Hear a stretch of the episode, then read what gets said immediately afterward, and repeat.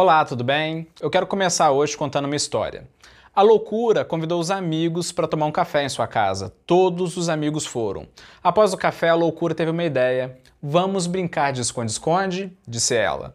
Então a curiosidade perguntou: Esconde-esconde? O que é isso? Então a loucura respondeu: Esconde-esconde é uma brincadeira em que eu conto até 100 e todos se escondem. E ao terminar de contar, eu vou procurar e o primeiro a ser encontrado será o primeiro a contar da próxima vez. Então todos aceitaram, menos o medo e a preguiça.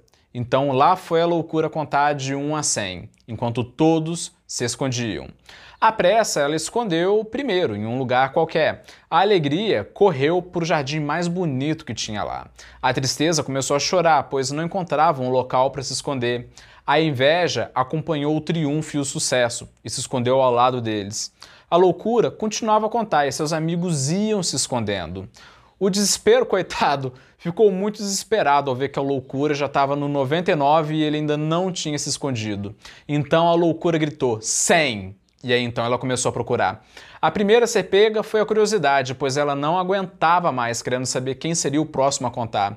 E ao olhar para o lado, a loucura viu a dúvida em cima do muro sem saber para qual lado ir. E assim foram aparecendo, aos poucos. Foi aparecendo a alegria, a tristeza, a timidez. Quando estavam todos reunidos, a curiosidade então perguntou: E o amor? Onde é que está o amor? E ninguém tinha visto onde ele ainda estava escondido. Então a loucura começou a procurar por ele. Procurou na montanha, procurou no rio, nas pedras e nada do amor aparecer. Procurando por todos os lados, até que a loucura viu uma roseira, pegou um pauzinho e começou a, a procurar entre os galhos. Quando de repente ouviu um grito estrondoso. Era o amor gritando, por ter furado um olho em um espinho. A loucura, coitada, ficou apavorada, não sabia o que fazer, pediu desculpas, implorou pelo perdão do amor e prometeu seguir ele para sempre. O amor aceitou as desculpas e desde então até hoje, o amor é cego e a loucura sempre o acompanha. Olá, eu sou Salve Silveira e você está no canal Pense Nisso, o canal que traz reflexões e questionamentos sobre a natureza humana, autoconhecimento, saúde mental e problemas da vida moderna. E aí, bora para mais uma conversa sobre você? Então, paixão.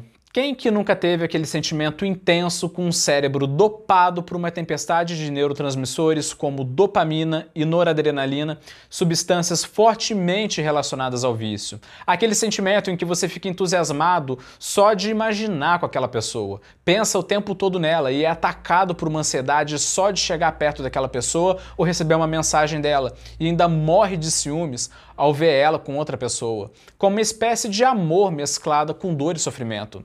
Afinal, o amor é cego e a loucura sempre o acompanha. Não é por acaso que Nelson Rodrigues já dizia que é impossível amar e ser feliz ao mesmo tempo. Mas apesar disso ser muito romântico, você já se perguntou por que algumas pessoas só se atraem pelas pessoas erradas? Agora então eu te pergunto, você já ouviu falar na teoria do apego? Em resumo, bem resumidinho mesmo, a teoria do apego nos diz que nós vamos gostar na fase adulta daquela pessoa que reflete o que nós tivemos na infância. Ou seja, na fase adulta nós vamos gostar do reflexo daquilo que nós tivemos com os nossos pais.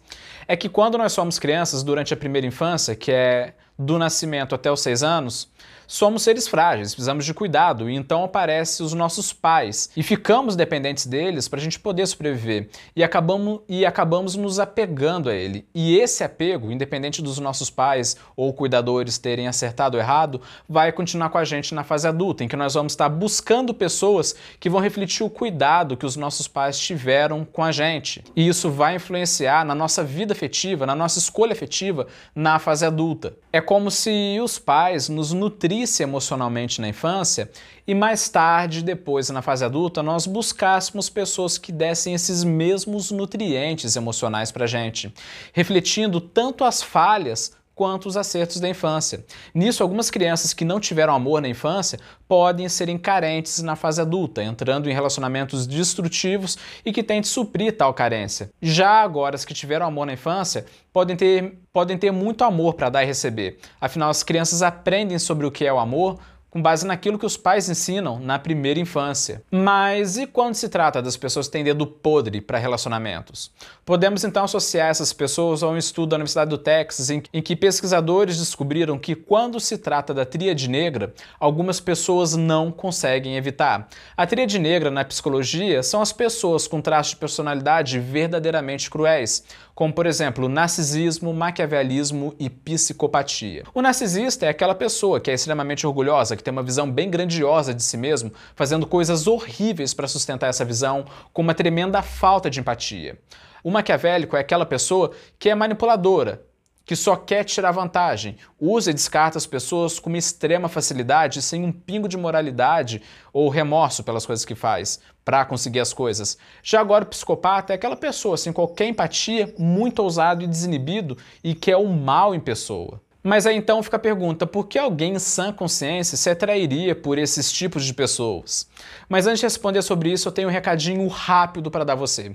Esse vídeo está te ajudando? Você sente que ele pode ter um grande impacto na sociedade e na vida das pessoas? Você quer um mundo melhor através de mais conteúdos como esse na internet? Se você disse sim para essas três perguntas, então quero te convidar para se associar ao Estudo que a Vida Muda Academy e lá poder ajudar a fazer parte desse projeto e em troca ter evolução contínua com uma variedade de técnicas de produtividade pessoal com foco na formação de hábitos, tudo com teoria e prática por apenas R$ 14,90 por mês.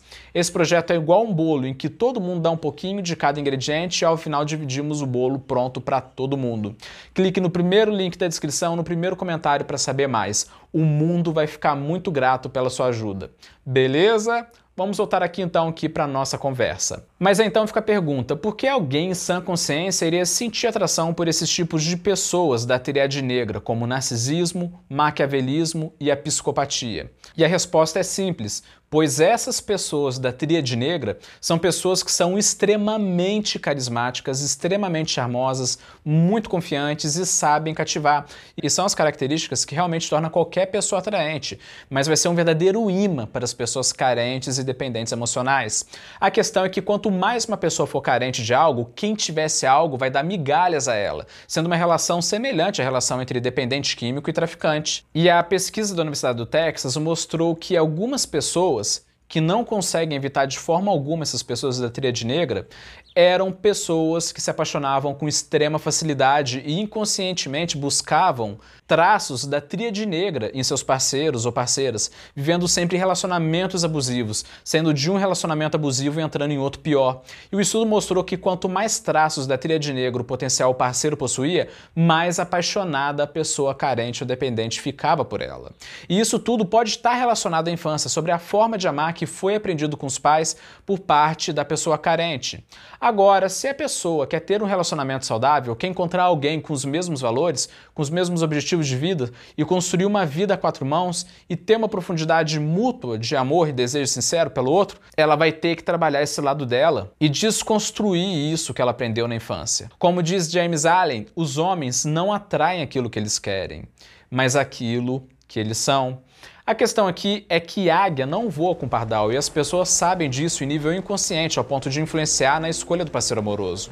Então, a pessoa que teve amor na infância, que sabe ser justo, que saiba amar, dificilmente ela vai se interessar por uma pessoa da tríade negra, que é uma pessoa extremamente abusiva, que é a pessoa do morde sopra. Afinal, ela é uma pessoa justa, ela é uma pessoa que sabe amar, ela é uma pessoa que vai se basear nos valores e padrões dela, nas boas referências dela. Então, se a pessoa só se atrai por lixo na vida dela e vive passando de relacionamento em relacionamento abusivo, vive dispensando as boas pessoas, então, ao invés de se perguntar por que eu sempre me apaixono pela pessoa errada, talvez o correto seria ela se perguntar o que os meus pais me ensinaram sobre amor e começar a tratar essa criança ferida com a ajuda de um profissional da área da saúde mental. Afinal, escolha errada, coração partido. Pense nisso. Falou!